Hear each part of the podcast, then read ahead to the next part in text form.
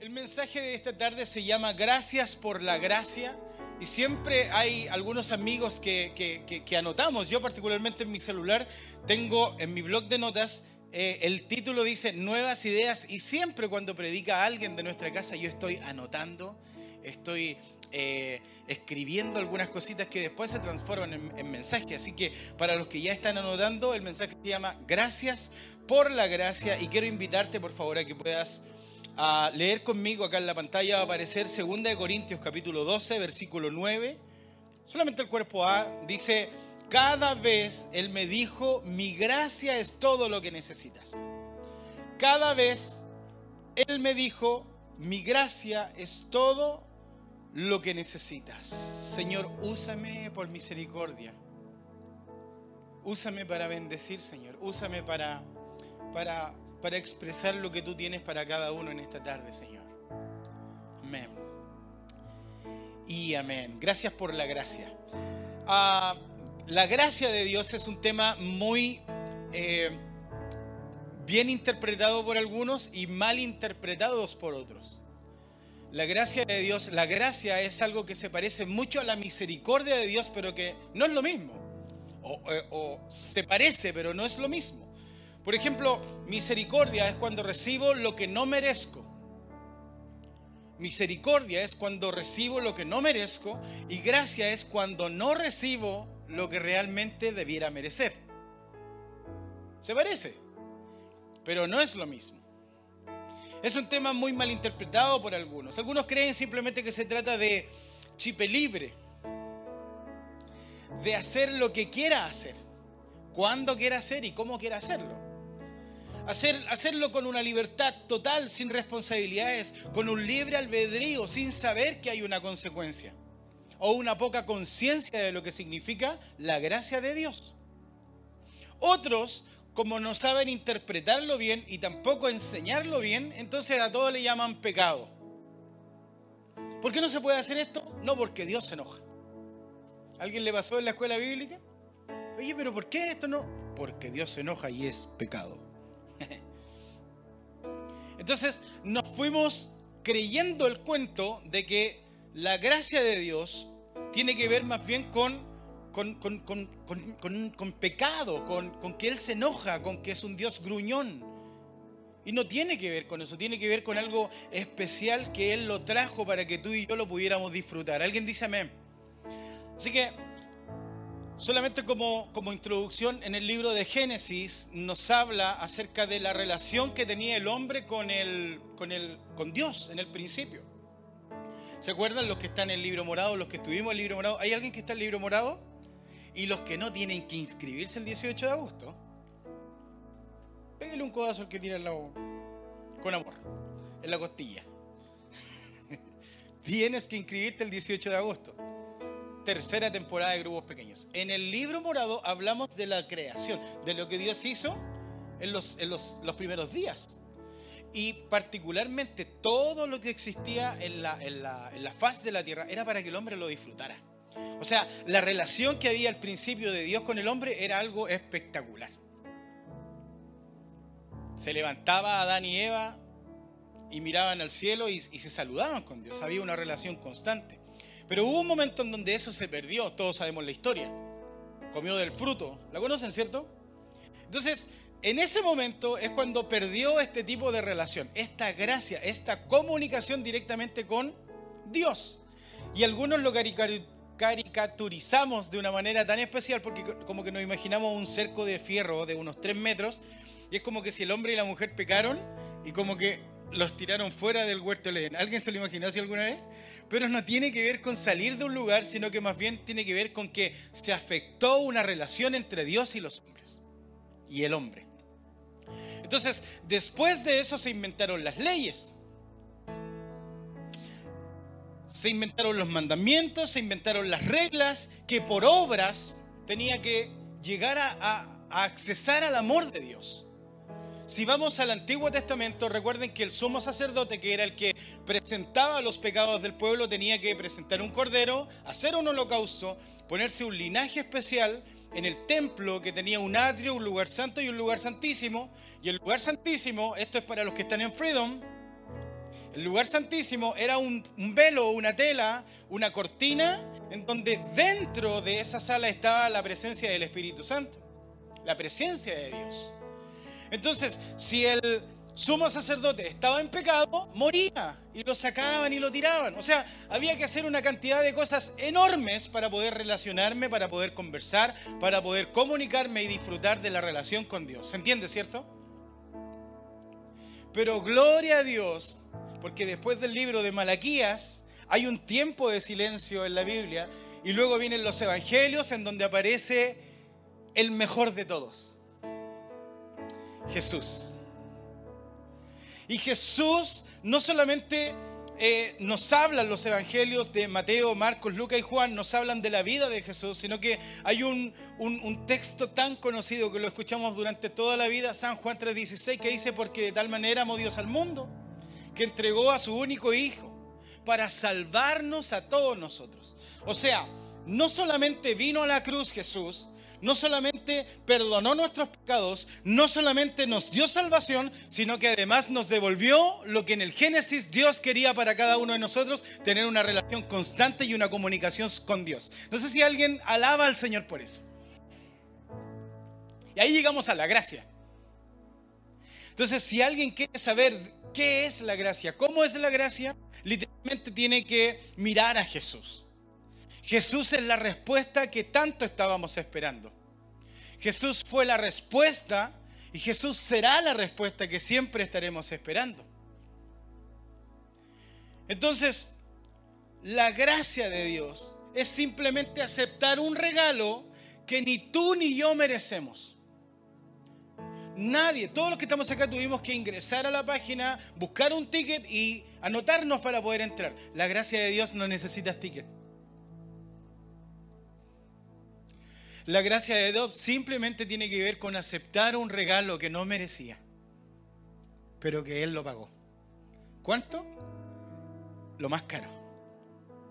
Su sangre en la cruz. ¿Alguien dice amén? Así que aceptemos ese regalo inmerecido, la salvación y la gracia del Señor. Acompáñenme a leer, por favor, Tito capítulo 2, versículo 11, la versión palabra de Dios para todos. Dice, porque ha sido revelado el generoso amor de Dios que trae salvación para todos. El generoso amor revelado es literalmente Jesús y, trae salvación para todos. ¿Para cuántos? Para todos, no para algunos. Esto, debes entenderlo. Porque constantemente estamos escuchando que debo ganármelo, que debo competir o por una obra me lo debo ganar, pero aquí dice, simplemente entregado para todos, para todos. Y el primer punto del mensaje en esta tarde se llama acércate con toda confianza. Todos los que están anotando, primer punto es acércate con toda confianza.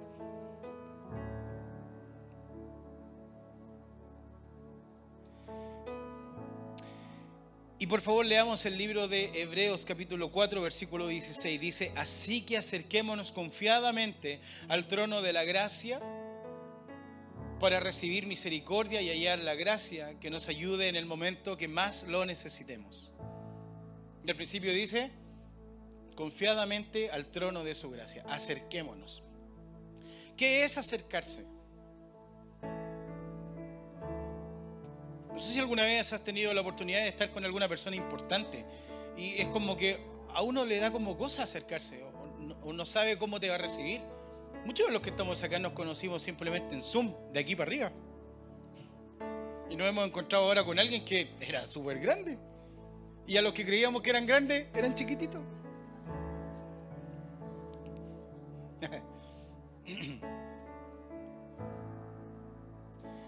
Pero aquí no hay que tener temor de acercarse, sino que más bien hay que acercarse nomás. No va a haber un gesto distinto, distante, sino que va a haber una relación linda y constante, en donde te vas a sentir amado. ¿Alguna vez alguno de los que está acá corrió a los brazos de, su papá cuando éramos chiquititos? ¿O de su mamá?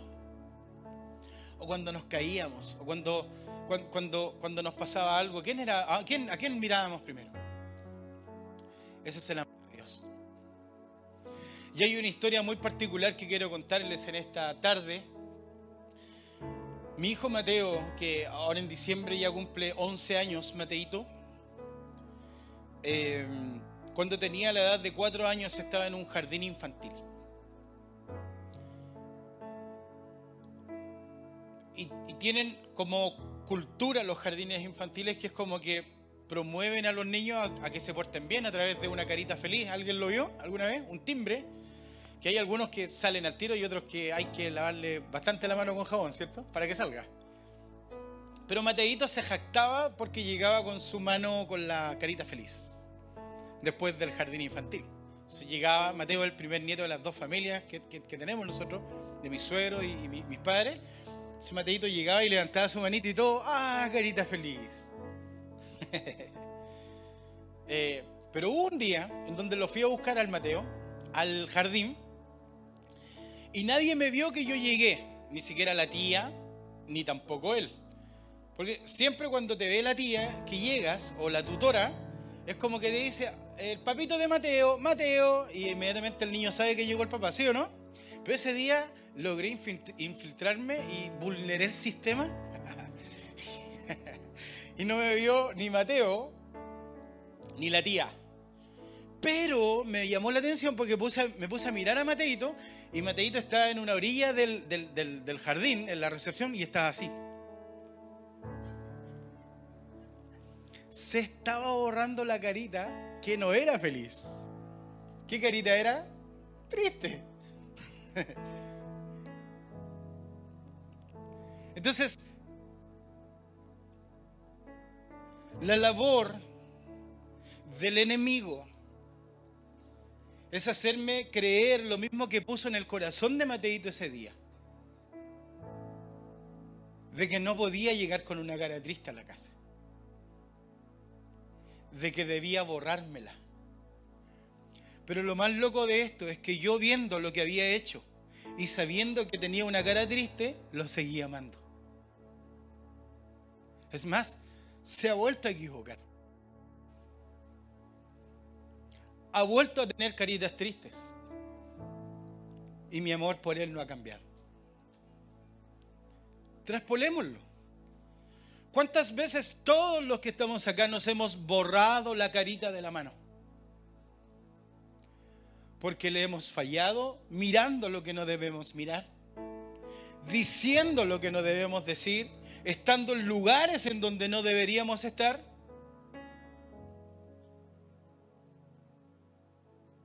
pero Él nos ha seguido amando. Es más, me dice, y acércate con toda confianza una y otra vez. Es que te fallé, Señor. Acércate. Es que me equivoqué, Señor. Acércate con toda confianza al trono de mi gracia. ¿Alguien se siente identificado con esta carita triste en la mano?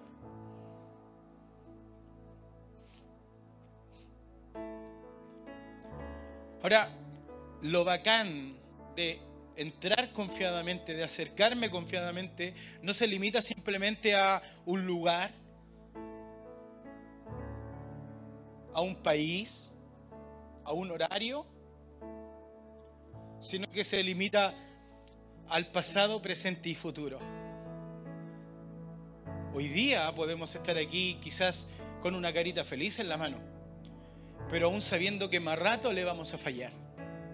Aún sabiendo que pasado mañana le vamos a fallar y vamos a tener una carita triste, Él ahora, sabiendo lo que vamos a hacer, nos dice, te sigo amando. Y puedes acercarte confiadamente al trono de la gracia. ¿Alguien lo puede creer eso? Es una locura.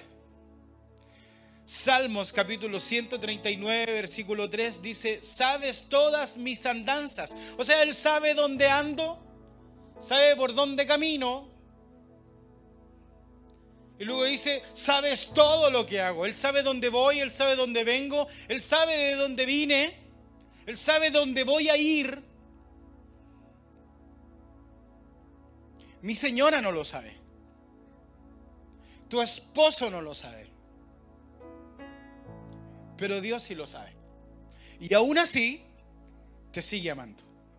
Él sabe todo lo que hago, Él sabe todo lo que pienso, Él sabe todo lo que digo. Él sabe cuando le fallo, Él sabe cuando le voy a fallar. Y aún así Él me dice, hey, no te preocupes, acércate con toda confianza porque te voy a seguir amando una y otra vez.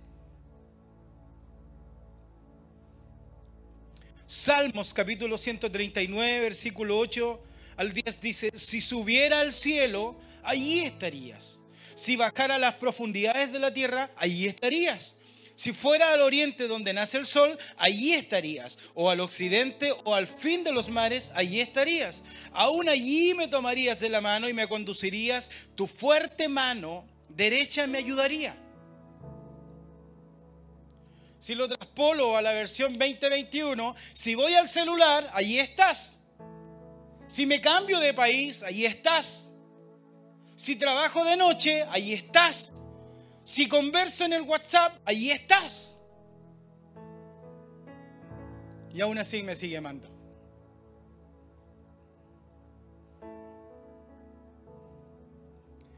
Él está en todo lugar. Él está en todo momento. Y aún así me sigue amando. Y su mano de misericordia nunca se acabará conmigo. No hay nada que yo haga que Él no vea. No hay ningún lugar donde yo vaya que Él no lo sepa. No hay ningún pecado que cometa que Él ya no lo sepa desde antes. Pero aún así, Él te dice en esta tarde, te puedes seguir acercando con toda confianza. Porque mi amor por ti nunca va a cambiar. Es que tú no sabes lo que yo hice. Es que tú tampoco sabes lo que yo hice. Y Él me amó. Entonces, ¿hay pecado tan grande que Él no pueda perdonar?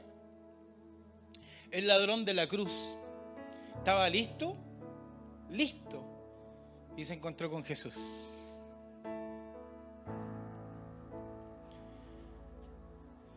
Todo el que se acerca a la gracia de Dios recibe lo que esperaba. ¿Hay alguno de los que están en esta tarde que necesita una respuesta? ¿Hay alguno de los que está acá que tiene alguna necesidad, que necesita una respuesta a lo que está esperando? Te tengo una buena noticia. En la gracia del Señor encuentras todo lo que necesitas. ¿En serio? En serio. La Biblia me habla de la mujer del flujo de sangre que no sé cuánto tiempo tuvo esta enfermedad. Estuvo en manos de los doctores, gastó una millonada de plata, pero el único que la sanó fue Jesús. Porque la mujer se abrió paso entre la multitud y se acercó con toda confianza al trono de su gracia. Luego tenemos a Nicodemo, que era un religioso de esos años, que creía haber conocido todo lo que tenía que ver con la ley. Pero cuando realmente conoció a Jesús, en ese momento es cuando volvió a nacer. Y su vida fue transformada. Luego tenemos a Saqueo, que era un jefe del banco, un cobrador de impuestos, en donde se subió a un árbol porque era pequeñito, pero desde ese momento que Jesús fue a cenar a su casa, su vida y su familia y toda su generación cambió. Entonces, cada vez que tú y yo nos acerquemos confiadamente, vamos a recibir el regalo que es la gracia del Señor. Entonces puedo decir en esta tarde, gracias por tu gracia, Señor. Gracias por amarme aun cuando yo te fallo. Gracias por seguirme amando aun cuando te voy a fallar en el presente. Gracias por responder cuando tuve necesidad. Gracias por sanarme cuando estuve enfermo. Puedes acercarte con toda confianza al trono de su gracia. ¿Hay alguien que se siente alegre en esta tarde de entrar confiadamente?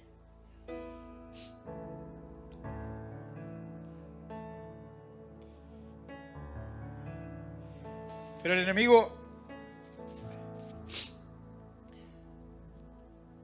te refriega el pecado en la cara y te hace sentir indigno. Y, te vuelves a recordar de lo que pasó. Pero en esta tarde el Señor te dice, olvídate de esas cosas. De una vez por todas. Y acércate con confianza al trono de mi gracia. Gracias por tu gracia. Punto número uno, acércate con toda confianza. Punto número dos, gracia futura.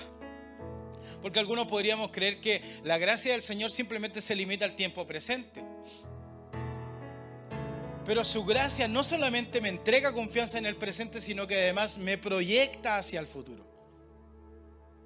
Jeremías capítulo 31, versículo 17, solamente el cuerpo A dice, hay para ti, para ti, para ti, para ti, sí, para ti, esperanza en el futuro próximo. ¿Alguien dice amén?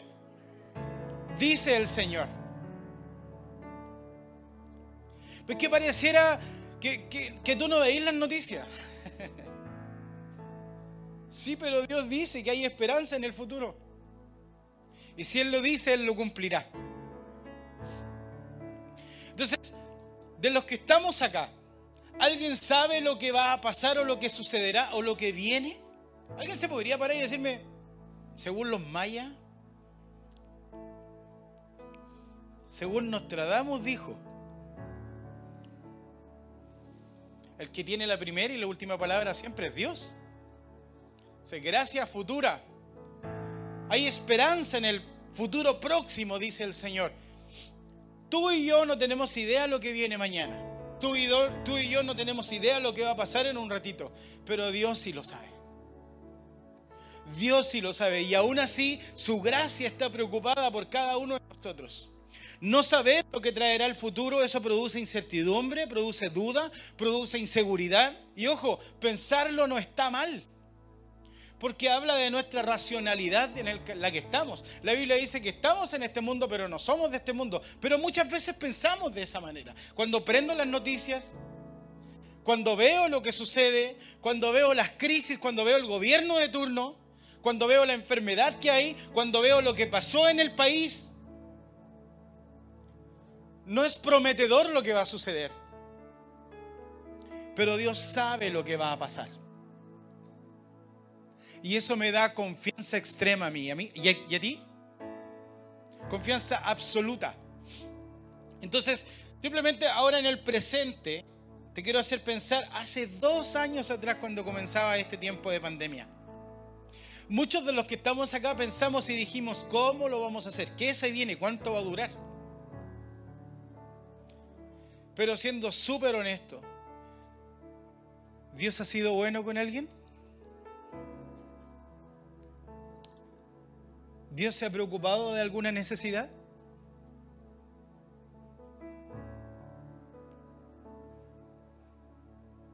Su gracia es la que hoy me tiene acá, pensando no sé cómo lo hice, pero la pude hacer. Porque tu futuro no depende de tu jefe. Tu futuro no depende de una visa definitiva. Tu futuro no depende del, del bono IFE. ¿De quién depende mi futuro? Y él se sigue preocupando. Yo me preocupo y digo, ¿dónde voy a estar? ¿Qué voy a hacer? ¿Dónde voy ¿En qué voy a trabajar?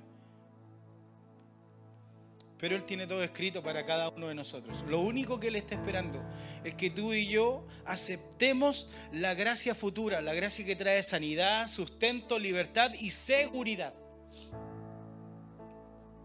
Jeremías capítulo 23, versículo 24 dice, yo soy el Dios de Israel.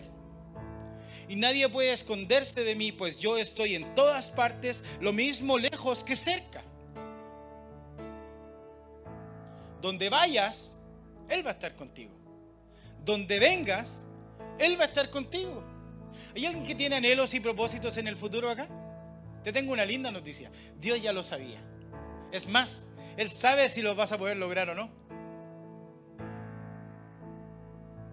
Uno se proyecta, uno hace una carta GAN, otros más eruditos hacen un proyecto.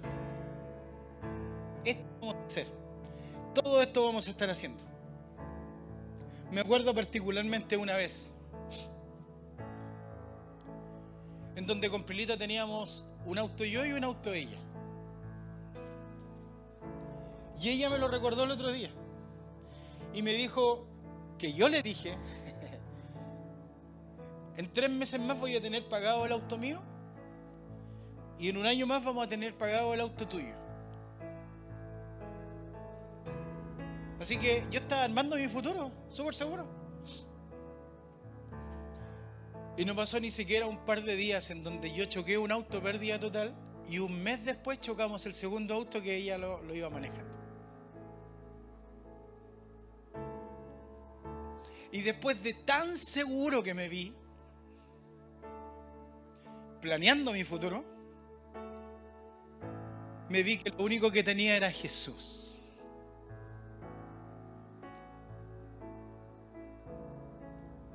Y hoy día puedo decir, Señor, todo mi futuro está en tus manos.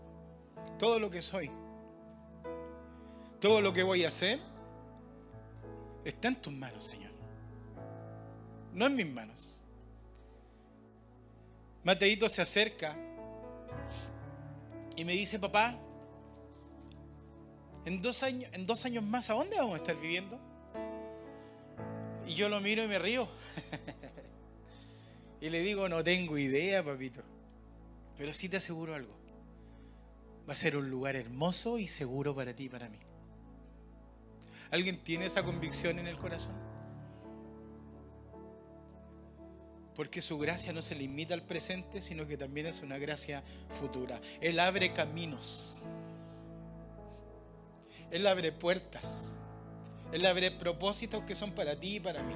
Él sabe con quién te vas a casar.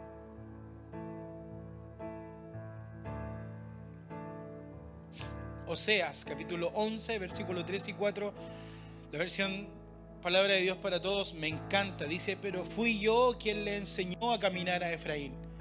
Ese Efraín representa el pueblo de Dios, representa al David, representa a Anita María. Efraín representa al Javier, representa a Carmen, representa a Virgi. Dice, yo los sostuve en mis brazos. Ellos no saben que fui yo quien los curó cuando estaban lastimados.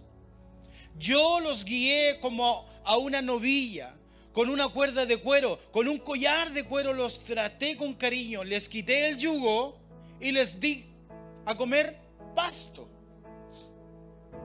El amor que Dios tiene por cada uno de nosotros es el mismo que yo tengo por mi hijo Mateo. Pero nosotros nos olvidamos y creemos que la gracia de Dios simplemente está en la cruz y me dio salvación. Pero la gracia de Dios está con nosotros todos los días, los 365, este mes de aniversario 24/7.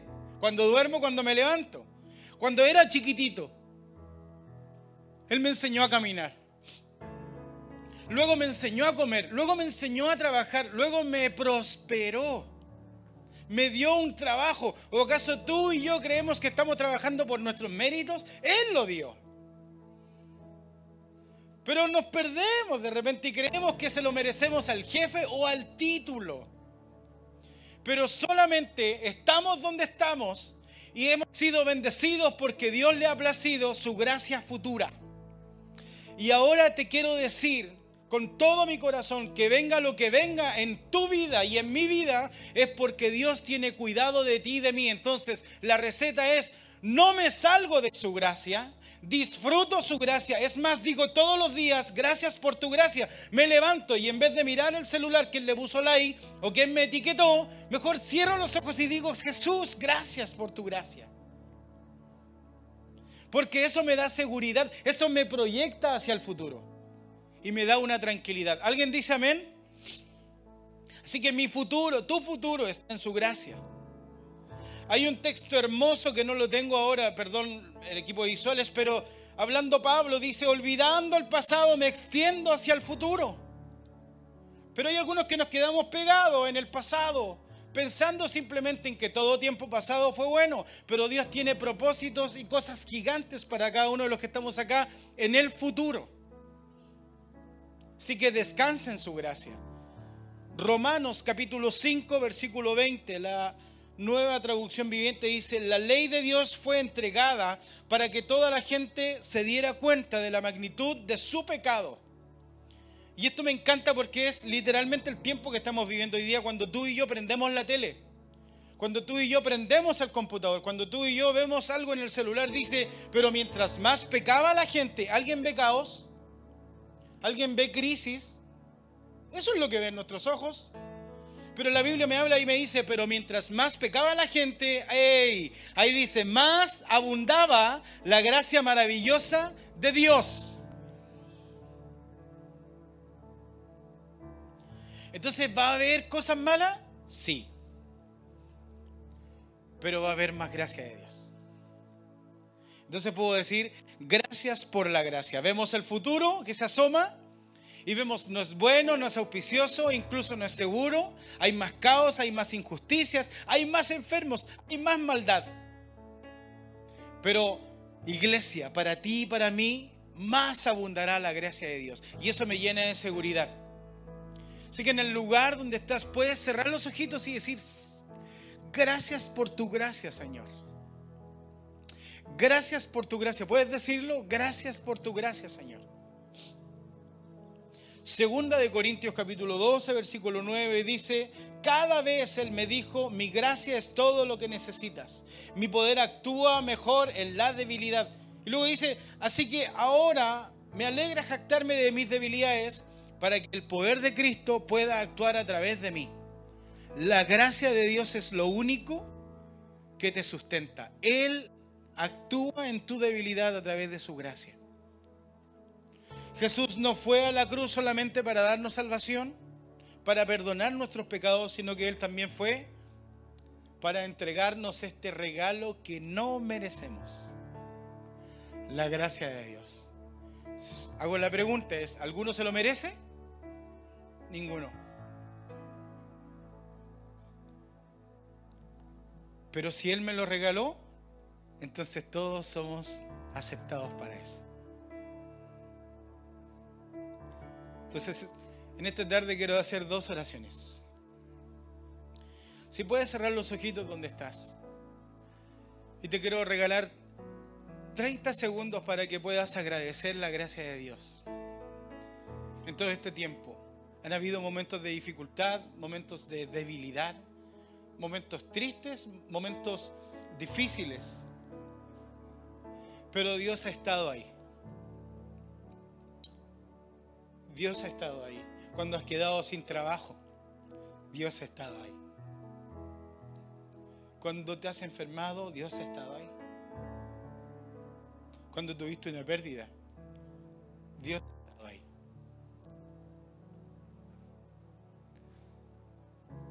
Dale gracias por su gracia.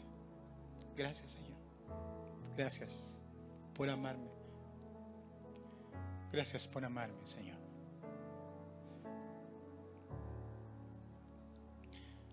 Bien. Quiero hacer una segunda oración. Ah, si hay alguien en la sala que nunca ha aceptado a Jesús en su corazón, aceptar en el corazón a Jesús se trata simplemente de abrir el corazón